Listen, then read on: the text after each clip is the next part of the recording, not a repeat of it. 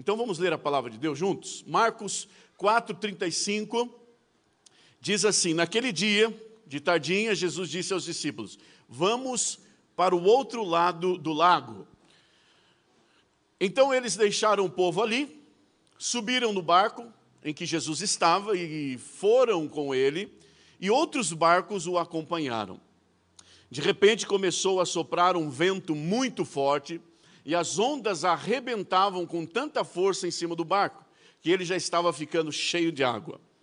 Jesus estava dormindo na parte de trás do barco, com a cabeça numa almofada.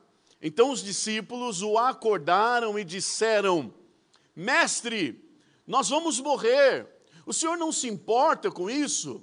Então ele se levantou e falou duro com o vento. Em uma outra versão diz que ele repreendeu o vento e disse ao lago: Silêncio, fique quieto. E o vento parou e tudo ficou calmo.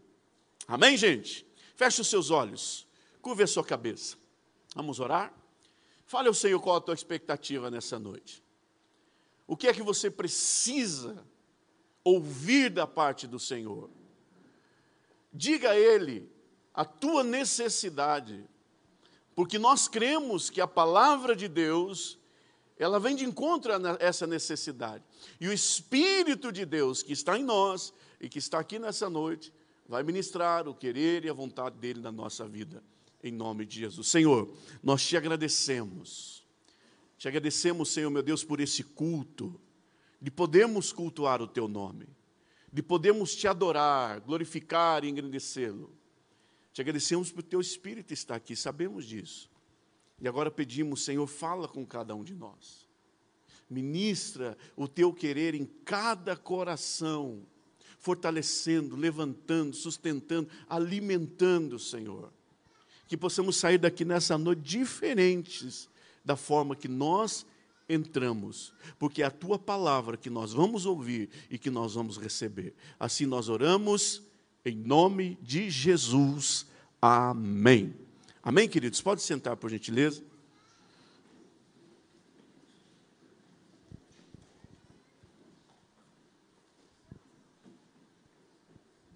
Aleluia. Esse texto que nós lemos fala de um grande milagre que Jesus realizou junto com os seus discípulos, e uma grande multidão presenciou. E depois, esse milagre foi anunciado, e até hoje, né, nós estamos aqui, dois mil, mais de dois mil anos depois, falando desse milagre. Foi de fato algo que marcou uh, a vida de muitos e tem ainda marcado de uma forma sobrenatural. E eu vou estar compartilhando daqui a pouco um pouquinho mais sobre o milagre. Mas o que eu quero chamar a nossa atenção nessa noite é a respeito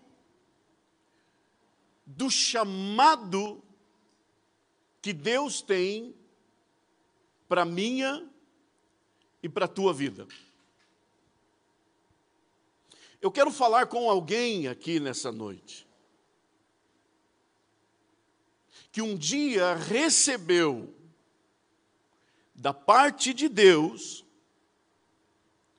um chamado.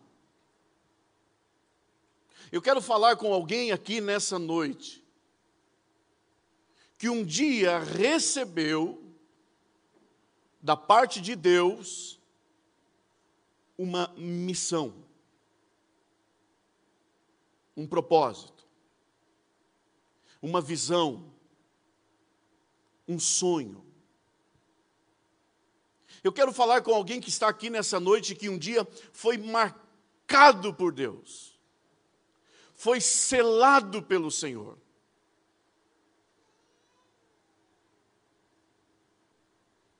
E que por causa disso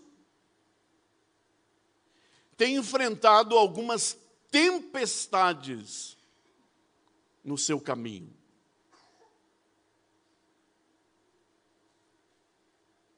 Eu quero falar com alguém que está aqui nessa noite que por causa das tempestades que se levantaram ou que estão se levantando, já pensou ou tem pensado em parar, em desistir, em voltar. Aqueles discípulos que estavam com Jesus, eles foram chamados, todos eles, inclusive Judas. Eles receberam um chamado do próprio Senhor Jesus. Como muitos aqui nessa noite. Jesus passa por Pedro e fala: Vem, Pedro, me segue. Passa por Mateus, fala: Mateus, venha. Passa por Judas, vamos, Judas, vamos caminhar comigo. E tantos outros. E eles aceitaram esse convite de Jesus. E agora, eles estão indo cumprir a sua missão. E essa missão específica que eles estavam indo cumprir, era uma missão que faria uma grande diferença na vida deles e na vida de milhares de pessoas. Porque entenda, meu irmão, Entenda, minha irmã, o teu chamado não é só para você. O teu chamado é para impactar não apenas uma, duas ou três pessoas. O teu chamado é para mudar a vida de milhares e milhares de pessoas. Os grandes heróis da fé, os grandes homens e mulheres de Deus que mudaram a história do Evangelho no mundo, eram pessoas simples como nós, que estavam sentados num banco de igreja, mas um dia receberam um chamado, atentaram para esse chamado e revolucionaram o lugar onde eles estavam e outros lugares a qual o Senhor os mandou. Não, hoje Deus não vai falar com você de como ter uma casa melhor, de ter como, como ter um carro melhor, de como ganhar mais, como ter uma bênção financeira. Não, Deus te trouxe aqui nessa noite para dizer: Ei, eu te chamei, ou eu estou te chamando, porque este mundo que nós estamos vivendo precisa ser transformado e você vai ser a minha boca onde eu te mandar ir. Nós estamos vivendo os últimos dias. E para que você saiba disso, ou tenha certeza disso, você não precisa ligar na CNN, na Jovem Pan, ou em qualquer rede de notícia, ou acessar a sua rede social, para saber o que vai acontecer no dia de amanhã, dia 12 de setembro. Basta apenas você pegar a sua Bíblia, que é mais atual, do que o jornal de amanhã. Você quer saber o que vai acontecer no dia de amanhã? Leia a sua Bíblia. Aqui está tudo o que vai acontecer. E tem sido prova cada dia de que a palavra de Deus, ela é real, ela é verdadeira. Nós não precisamos tirar prova disso, mas muitas pessoas, quem sabe, precisam tirar a prova. E a realidade está aqui. Então, através da palavra de Deus, e daí os noticiários confirmam, é que nós estamos vivendo os últimos tempos, os últimos dias. Jesus está voltando. Jesus está vindo para buscar o seu povo. E muitas pessoas estão padecendo, estão morrendo, sem conhecer Jesus, estão sofrendo. E nós temos a palavra que transforma, nós temos a palavra que muda, Aquilo que Jesus disse para os seus discípulos: olha, o que, vo o que vocês receberam de graça, vocês também precisam dar de graça. O Evangelho é pregado de graça. As pessoas estão sedentas aí fora. Se você conversar com o teu vizinho e começar a falar de amor e de esperança, e começar a falar do Senhor Jesus, você vai ver a reação dele ou dela.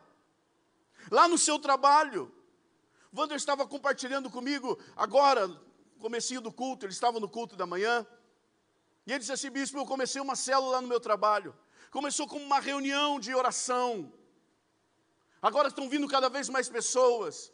E quando eu começo a orar, as pessoas começam a chorar. Termina a reunião, as pessoas vêm falar comigo. Um me questionou essa semana: todos nós somos filhos de Deus? Ou seja, as pessoas estão carentes, elas querem saber mais. Então todos nós temos um chamado. Todos nós somos escolhidos por Deus. E a pergunta é: o que é que nós estamos fazendo com esse chamado tão especial? Porque se eu negligenciar o meu chamado, não apenas eu morrerei, mas milhares de pessoas morrerão sem conhecer a Jesus. O meu braço cruzado vai fazer com que, quem sabe, centenas de pessoas morram ou vão para o inferno sem conhecer o Jesus que eu conheço.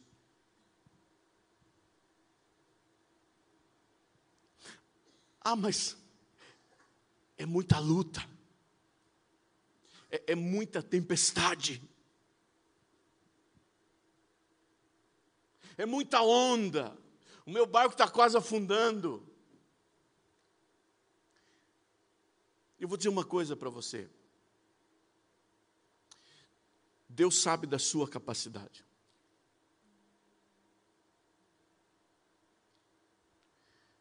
Se você puder repetir isso comigo, diga assim: Deus sabe a minha capacidade. É didático. Olha para a pessoa que está ao seu lado, diga assim, é profético. Diga assim: Deus sabe a sua a sua a sua capacidade. Deus sabe a tua condição. E é por isso que ele te escolheu.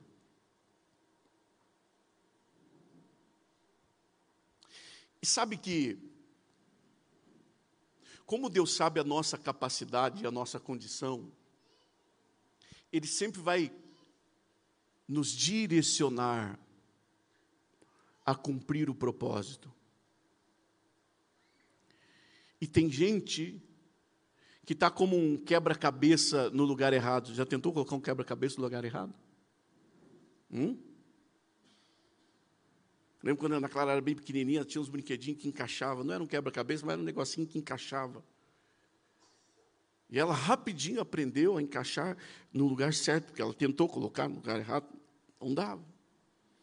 E às vezes a gente, quando não entende o chamado de Deus, ou está fugindo do chamado de Deus, nós estamos forçando, e é por isso que estamos sofrendo Se você forçar colocar um sapato menor que o seu número no seu pé, você vai se machucar. Quem que já andou com um sapato apertado aqui, gente? Hum? Eu lembro, eu lembro, a primeira vez que eu fui comprar um tênis, eu era adolescente, já estava trabalhando, carteira assinada, 14 anos, feliz da vida, gente do céu. Na verdade, o dia que eu fui tirar minha carteira de trabalho, cheguei no Ministério do Trabalho, no dia do meu aniversário. Vou tirar minha carteira no dia do meu aniversário. Eu queria trabalhar, eu queria trabalhar. Aí cheguei lá, irmão, uma fila. Hoje é tudo na internet, né? Naquela tempo era uma fila. Cheguei às seis horas da manhã. Hora que eu cheguei no balcão, o rapaz perguntou: o que você quer? Eu quero tirar minha carteira de trabalho. Ok, dá os teus documentos, dei a certidão de nascimento, documento do meu pai e minha mãe. Aí ele olhou. Oh, meu teu aniversário é hoje. Sim, por isso que eu estou aqui. Você ainda não tem 14 anos completo, volta amanhã. Endemoniado. Se eu fosse mais crente, eu expulsava o demônio dele, irmão. Ele achou que, quem sabe, não voltaria, mas outro dia, irmão, já 11 de dezembro, fica a dica, 11 de dezembro. 11 de dezembro. 10 de dezembro, na verdade, né? 11 de dezembro eu estava lá de novo. E com a mesma pessoa tirei minha carteira de trabalho, meu primeiro salário, fui comprar um tênis. Cheguei na loja, bom, piazada, né, gente? Ninguém me atendeu. Porque os vendedores estavam acostumados a atender adulto. Aí chega um menino, e eu fiquei olhando, e fiquei ali, olhava, e olhava, e olhava.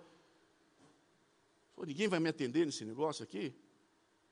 Eu cheguei, moço, eu quero comprar um tênis. Ah, só um minutinho. Ô moço, quer comprar um tênis? Só um minutinho, só um minutinho. Aí a pouco, de, acho que hora que foi quase todo mundo embora da loja, aí o camarada veio, cadê tua mãe? Cadê teu pai? Não, eu estou sozinho. O cara olhou meio estranho, mas tudo bem, o que, que você quer? Ah, eu quero comprar esse tênis aqui. E o camarada atendeu tudo de qualquer jeito, já estava querendo ir embora. Resumindo, irmãos, minha primeira compra, comprei o tênis duas vezes menor que o meu pé. E eu queria ir na igreja aquele dia, estava tendo festa na igreja. E eu fui, gente do céu. Não, sapato apertado, irmão, ninguém merece. E daí eu andava meio assim, né? Aí o pessoal, o que está acontecendo? Ah, é sapato novo, sabe como é que é, né? Ah, é, é até acostumar. Mas eu não acostumei, irmão, não consegui usar mais aquele negócio. Não teve jeito. E naquele tempo não tinha essa facilidade de ir lá trocar, até porque já tinha sido usado. Meu primeiro tênis. Eu não lembro nem a marca, irmão. Não lembro nem a marca que era. Acho que nem marca tinha. Acho que é por causa disso, né? Tão apertado, parecia de ferro o negócio. Então você tentar forçar uma coisa que não é para você, vai te machucar.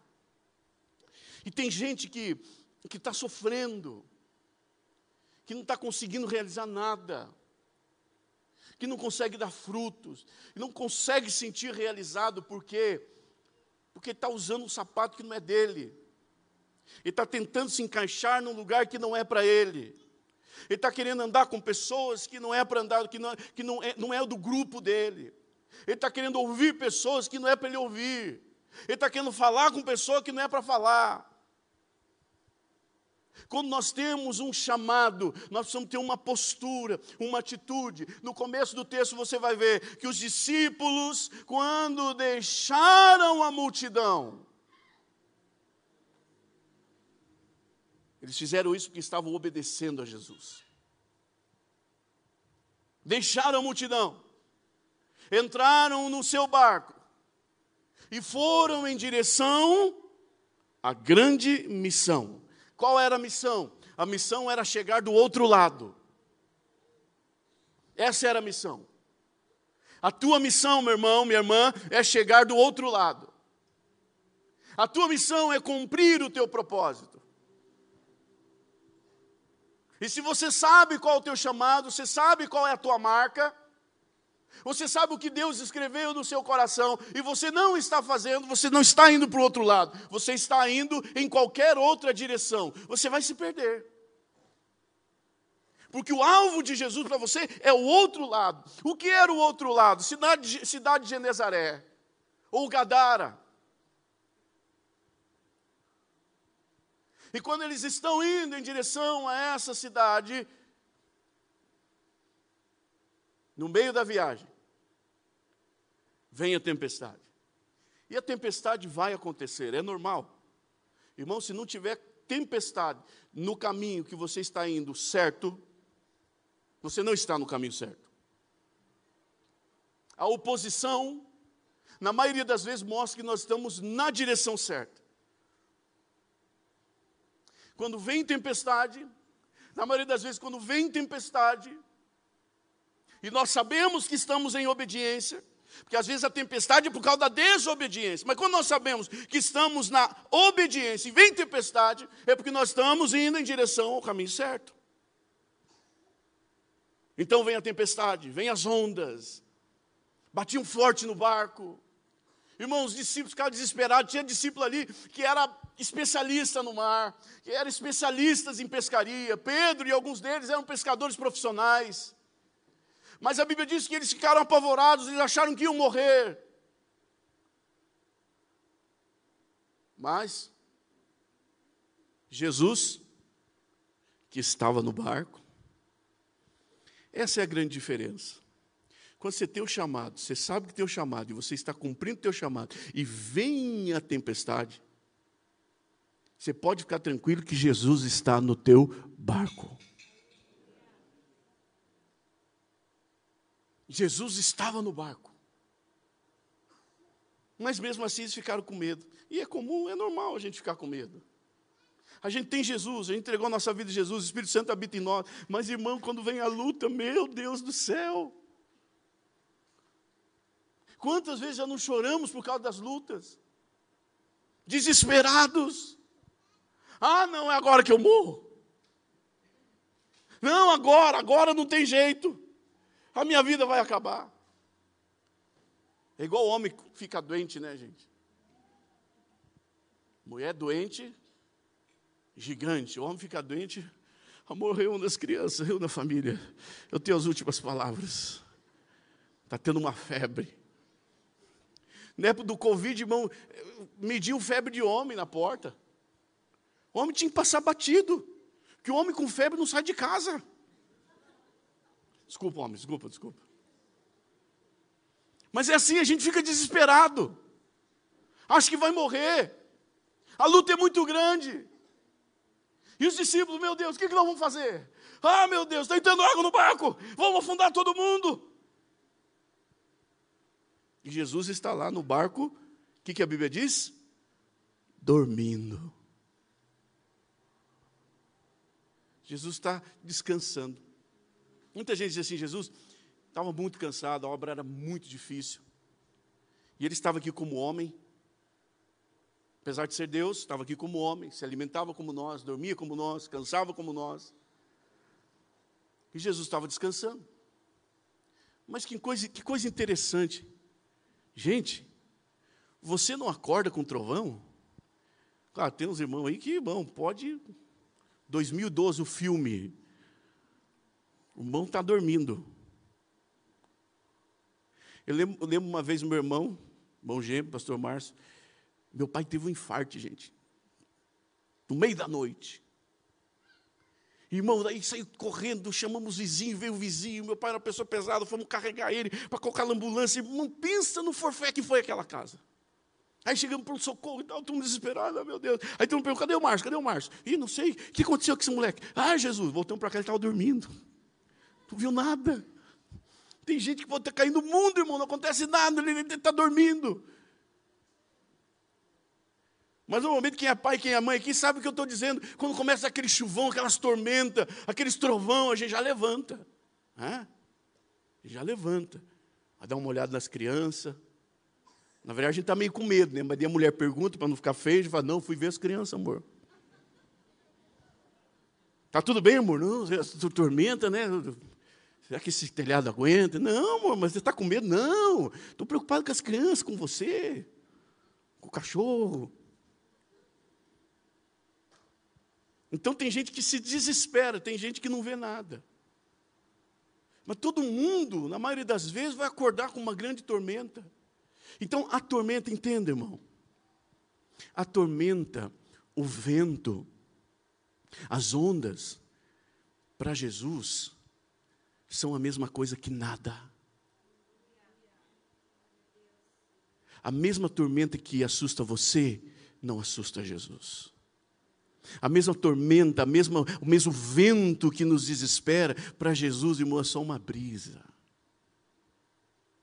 Quem sabe aquela chuva, aquela água entrando, Jesus estava refrescando. Oh, que gostoso. Vou dar uma virada para o outro lado aqui agora. Irmão, a tempestade para Jesus não é nada. Para nós é desesperador. Então, todo aquele barulho, o trovão, para Jesus não mudou nada. Mas quando um filho de Jesus clama por ele, quando uma criança de Jesus clama por ele, sabe o que eu acho muito lindo na língua inglesa? É que quando fala de filhos de Deus, fala de crianças de Deus. Todas as vezes que você vê a, a expressão filhos de Deus, inclusive nas próprias Escrituras, você vai ver crianças de Deus. Então, quando uma criança de Deus clama por ele, irmão, a tempestade não assusta, mas não acorda Jesus. Mas quando um, filho de Deus, quando uma criança de Deus fala, Jesus! Jesus na hora, o que, que foi? O que está acontecendo? Eu fico imaginando que é o Pedro. Esse texto aqui não fala quem era. Mas eu fico imaginando que é o Pedrão, Pedrão, né? mais impulsivo, falava demais. Né? Quem fala demais sempre se dá mal. Jesus, Jesus, Jesus, por favor, Jesus. E ele chega e faz exatamente o que eu e você fazemos com a gente. Ó. Isso quando a gente ora. Jesus, o senhor não está vendo tudo que está acontecendo comigo? Olha essa mulher brigando, olha esse homem ruim comigo, olha o meu patrão, olha essa, essa, essa, essa doença. O senhor não está vendo? A gente fala com Deus como se fosse cego. O senhor não está vendo que eu estou sofrendo? Você acha que Jesus não está vendo? Jesus, o senhor não se preocupa? O senhor não está vendo que a gente está morrendo? O senhor está dormindo, Jesus? Ai, Jesus, quando uma criança dele chama, clama, ah, ele se levanta. Mas o diabo quer tirar de você a tua fé. Ele quer fazer você desacreditar no nome poderoso de Jesus. Eu falei alguns dias aqui atrás, se não me engano, semana passada, a gente banalizou muito o nome de Jesus. Qualquer coisa, Jesus, Jesus, Jesus, e até na brincadeira, ah, em nome de Jesus, vai na bênção. Só que, meu irmão, quando eu falo o nome de Jesus, com fé, o inferno treme. Os demônios que estão ali na festa, quando falo o nome de Jesus, o quê? Aonde Jesus? Aonde Jesus? porque eles sabem quem é Jesus, eles reconhecem quem é Jesus, e nós muitas vezes não. Nós desacreditamos. Mas quando nós clamamos o nome de Jesus, irmãos, as trevas se dissipam, as trevas têm que ir embora, os demônios têm que correr, a enfermidade vai embora, a nossa família é restaurada, porque o nome de Jesus, Ele tem todo o poder nos céus, na terra e debaixo da terra, porque Ele é o Senhor. Ele é o Senhor. Clame o nome de Jesus há tempestade, há vento, as ondas estão batendo no seu barco, mas se Jesus estiver no seu barco, clame por Ele, que Ele vai se levantar rapidamente e Ele vai vir em teu socorro. O barco não era grande como a gente imagina. Muita gente acha que estava dormindo embaixo, na parte de baixo, não tinha parte de baixo, era na polpa mesmo, irmão. Era lá no finalzinho, o texto diz, lá no, na parte traseira do barco. Jesus estava recebendo os açoites das ondas também. Mas nele não tem problema. Mas quando mexe com o filho dele, não é assim quem é pai, quem é mãe, quem sabe o que eu estou dizendo. Quando tua mãe, quando tua criança chama, pode ter 200 crianças. Mas se a tua criança chamar o teu nome, ou chamar pai, mãe, você sabe quem é. Um dia eu estava no restaurante, estava esperando estava esperando para entrar. E deu uma mulher, todo mundo, tem muita gente que, né, é, uma forma carinhosa de chamar o cônjuge. Meu bem, meu amor, meu tchucu-tchucu. Tem os nomes aí, né? Tem gente que nem fala na frente dos outros, que senão o povo te assala. Mas tem problema, tem que fazer, viu, gente? Aí um amor chamou assim, amor! Irmãos, 20 homens olharam para a mesma mulher. Mas eu duvido se fosse o filho dele ou a filha dele que chamasse, pai! Ele não ia saber. É a mesma coisa. A onda não chama a atenção de Jesus. Mas quando você fala, Jesus, Pai, me ajuda. Ele levanta. E quando Jesus levanta, já viu aquele pai que, né? O que, que foi? O que está acontecendo aí? O que está acontecendo? É porque a gente chega tudo, tudo coisadão, né, gente? Hã? Tipo, macho mesmo. O que, que foi? O que, que foi? O que está que, que tá acontecendo aqui?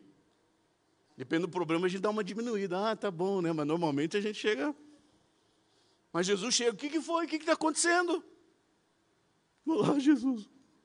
Olá, As ondas estão tirando sarro de mim. Estão querendo me destruir, Jesus.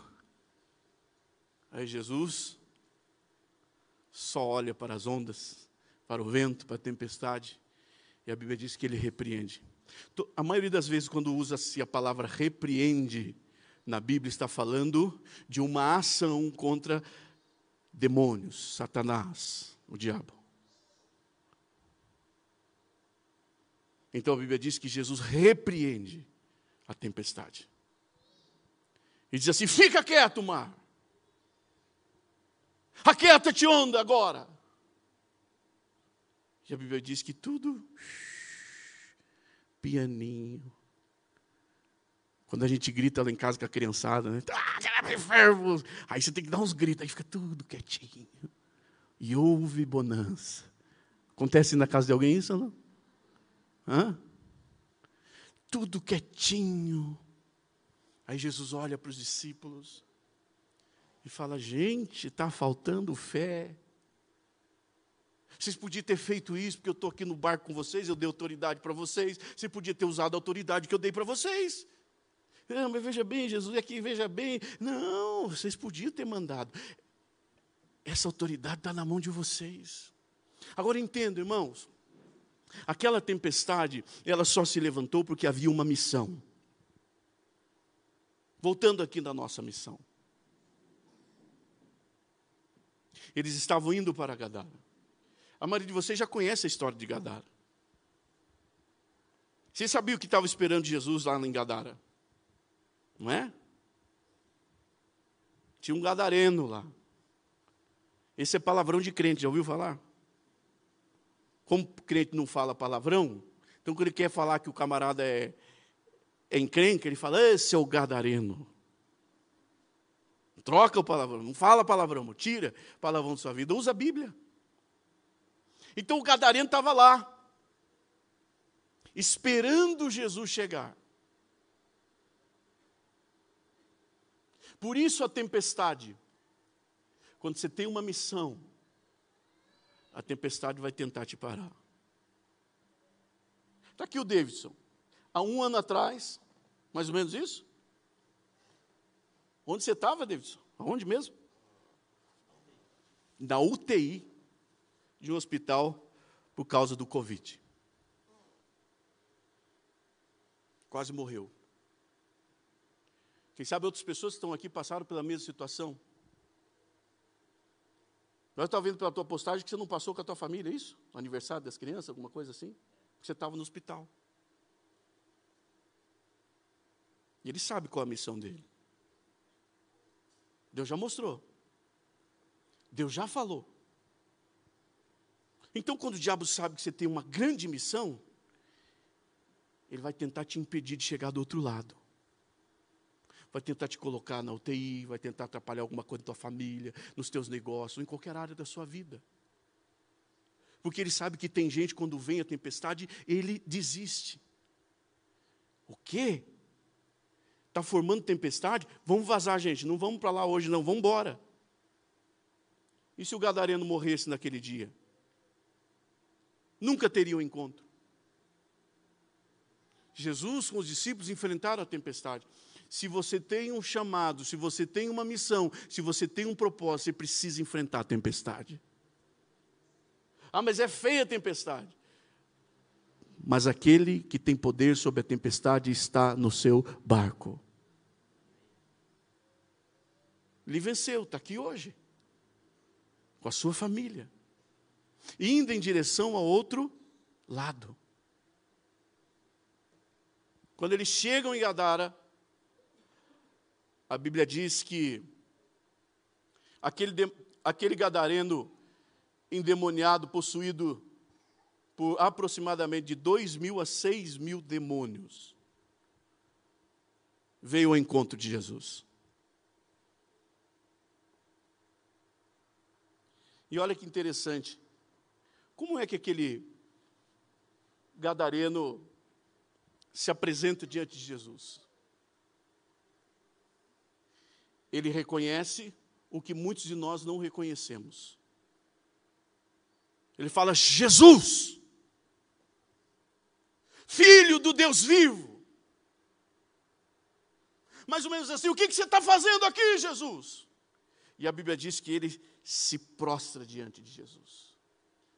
Irmão, os demônios reconhecem quem é Jesus. Os demônios sabem quem é Jesus.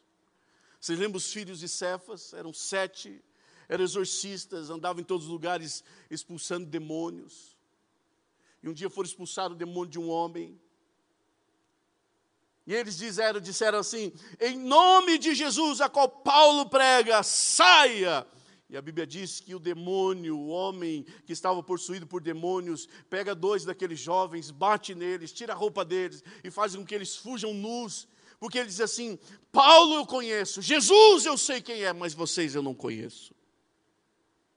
Os demônios sabem quem é Jesus. Então, quando aquele homem se apresenta diante de Jesus, Jesus repreende aqueles demônios, liberta aquele homem. Aquele homem é transformado, a vida dele muda. Nossa, mas toda essa tempestade por causa de um homem, irmão. O camarada com certeza não era fraco, porque se seis mil demônios estavam se apoderando dele, é porque aquele homem, com toda certeza, tinha sido separado por Deus desde o ventre da mãe dele para cumprir um chamado. Parece frase clichê, mas não é. Parece frase de, de rede social, mas não é. Quanto maior o teu chamado, maior vai ser a tua luta.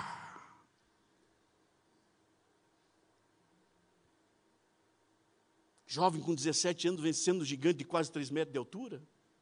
Ninguém teve coragem, mas Davi teve. Quanto maior o teu propósito, irmão, maior vai ser a tua dificuldade.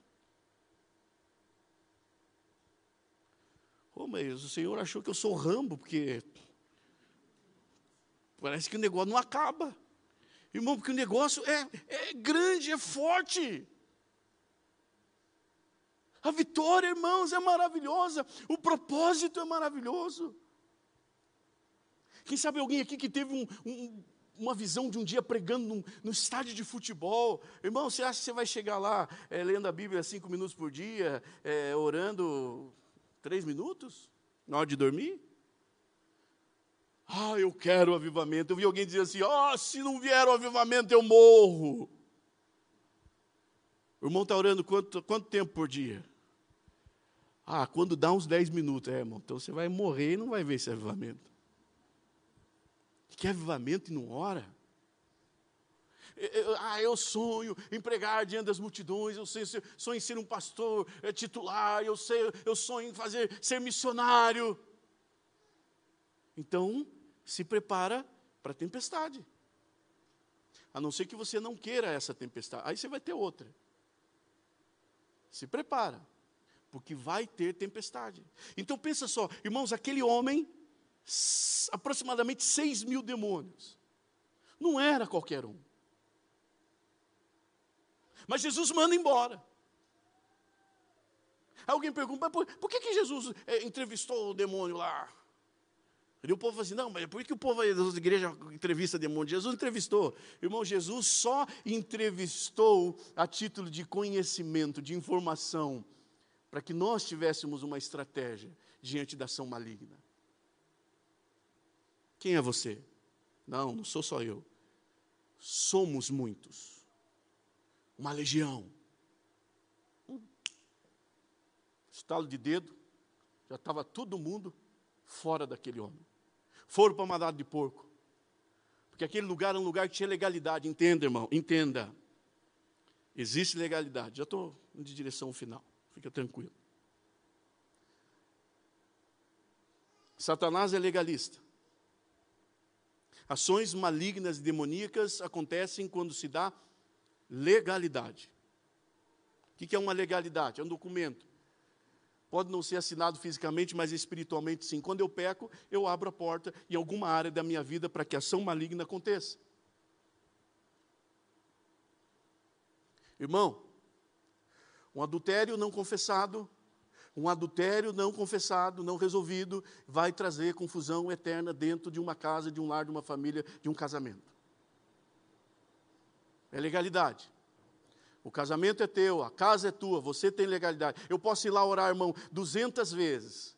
Posso mandar uns capeta embora. Mas se você não mandar, se você que é o líder da sua casa não mandar, o bicho não vai. Você é o dono lá. Você é o líder. Você foi estabelecido como autoridade naquela casa, naquela família. Aquela cidade, havia uma legalidade para aqueles demônios estarem ali. Qual era a legalidade? Desobediência. Eles estavam ali criando os animais impuros, contra a lei. Não podia comer porco. Irmão, Israel não come porco. Fui lá em 2012, pedi uma pizza de corn and bacon. Usei meu inglês maravilhoso da época, inclusive. Corn and bacon. O camarada olhou para mim e disse, ET, ET, ele desceu de outro planeta aqui. Aqui não come porco. Ah, desculpa, eu falei errado. Dá, um, dá uma chance. Não come. Em alguns lugares, na região de Israel, da região da Palestina, hoje pode ser que se cria porco, mas sabe como que eles criam porcos? Porcos em gaiolas. Os pés, as patas do, dos porcos não tocam o chão de Israel. Porque são animais imundos, segundo eles. E eles acreditam nisso. Que eles levam muito da lei a cabo. Então havia uma legalidade. Por isso que alguns perguntam, mas por que, que, que, que os demônios pedem para ir para os demônios e Jesus deixa? Porque havia uma legalidade. Se aquelas pessoas chegassem para Jesus e falassem assim: Jesus, nós estamos arrependidos dos nossos pecados, nós estamos errados, nós estamos criando bicho errado aqui, nós estamos em desobediência, estamos é, é, ganhando dinheiro com o pecado, mas nós queremos arrepender, não queremos mais isso. Aí Jesus ia mandar aqueles demônios para o lugar deles, que não é nem inferno, mundo espiritual mas por causa do pecado deles. Jesus permitiu que aqueles demônios não saíssem de lá. Por quê? Se Jesus mandasse eles embora daquele lugar, eles retornariam por causa do pecado. Entenda, irmão, pecado abre porta, abre brecha para demônios. Isso é tão certo que quando Jesus permite que os demônios entrem naqueles porcos e eles se precipitam, porque Satanás ele veio para destruir. Então agora, olha o que o pecado faz. O pecado parece ser prazeroso. Até um dia ganhando dinheiro com esses porcos. Mas no final, irmão, vai trazer dor e sofrimento, prejuízo. Aqueles, aqueles animais se precipitaram no mar e todos morreram. Cerca de dois mil porcos. A Bíblia diz, irmão, que aquele povo veio indignado contra Jesus. E falaram: Jesus, nós não te queremos aqui, vai embora. Irmãos, Jesus não passou da porta de entrada. Jesus não passou do portal da cidade. Aqui em São José dos Pés não tem um portal bonito? Jesus chegou até o portal, quando foi passado do portal, não, não, não, Jesus, nós não te queremos aqui. Olha o prejuízo que você trouxe para nós. Não, não, eu não trouxe prejuízo, eu vim aqui para libertar vocês. Eu vim para quebrar o jugo de Satanás. Eu vim aqui para trazer transformação na vida de vocês. Não, nós não te queremos. Aí Jesus, ok. Eu vou me embora. E agora, o homem gadareno está liberto. Roupa limpa, banho tomado. Um homem que andava nu, machucando a si mesmo, morava em cemitério, as cadeias não conseguiam segurá-lo, clamando de dia e de noite, amaldiçoando. Todo mundo tinha medo daquele homem por causa dos demônios que estavam nele. Agora o homem está ali, ó, barbeado, bonito, arrumadinho, tomado banho, transformado. Mas ninguém olhou para isso. Eles olharam para o prejuízo. Satanás cega as pessoas. Aí aquele moço chega para Jesus, coloca para mim quem está lá. Cauã? Coloca para mim, Cauã, faz favor, o 5,18 por gentileza de Marcos. 5,18. Quando Jesus estava entrando no barco que já tinha sido expulso da cidade, o homem curado pediu com insistência: Me deixa ir com o Senhor. Calma aí. Me deixa ir com o Senhor. Já viu alguém sendo insistente? Ah, vai, deixa, por favor. Quem tem pai, quem é pai aqui sabe, né? Ah, pai, vai, compra isso. Ah, pai, por favor, pai, por favor. Ah, pai, não, ah, pai, eu preciso. Irmão, assistir televisão com criança não dá. Ir no mercado, então, não dá. Deixa a criançada no carro, irmão. Aí você entra tranquilo. Se não, então pensa a insistência.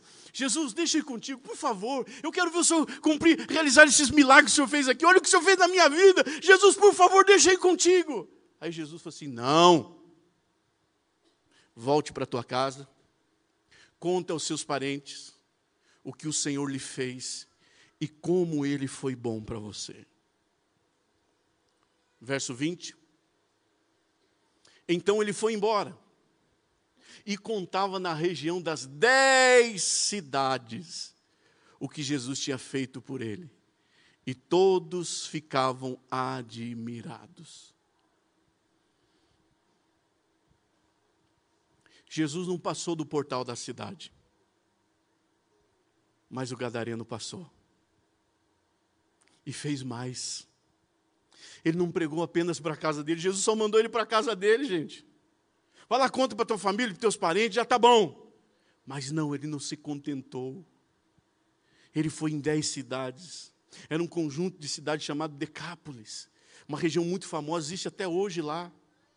Grandes cidades com centenas de milhares de pessoas habitando.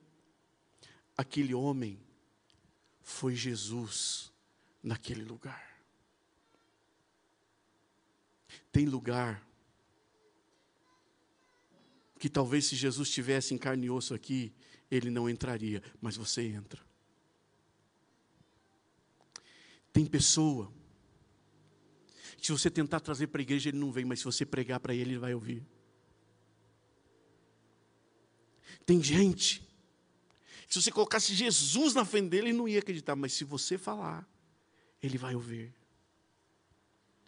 Tem lugar que, claro que Jesus é onipresente hoje, ele pode estar em todos os lugares, em todos os momentos, mas o evangelho dele não é onipresente. O evangelho dele só chega onde um homem chegar.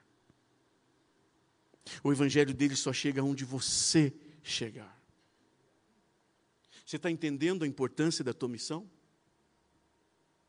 Aqueles homens que preferiram os porcos, ao invés de Jesus, agora todos eles conheceram Jesus através da pregação e da mensagem do Gadareno. Existem gadarenos que precisam ouvir o que você tem para falar. Existem gadarenos que precisam ouvir o sonho que Jesus colocou no seu coração. Existem gadarenos que estão morando ao lado da sua casa, que estão trabalhando com você. Existem gadarenos que, quando ouvirem o Evangelho, irão trazer transformação para milhares e milhares e milhares de pessoas através de você. Você está entendendo o porquê das lutas? Você está entendendo o porquê das tempestades?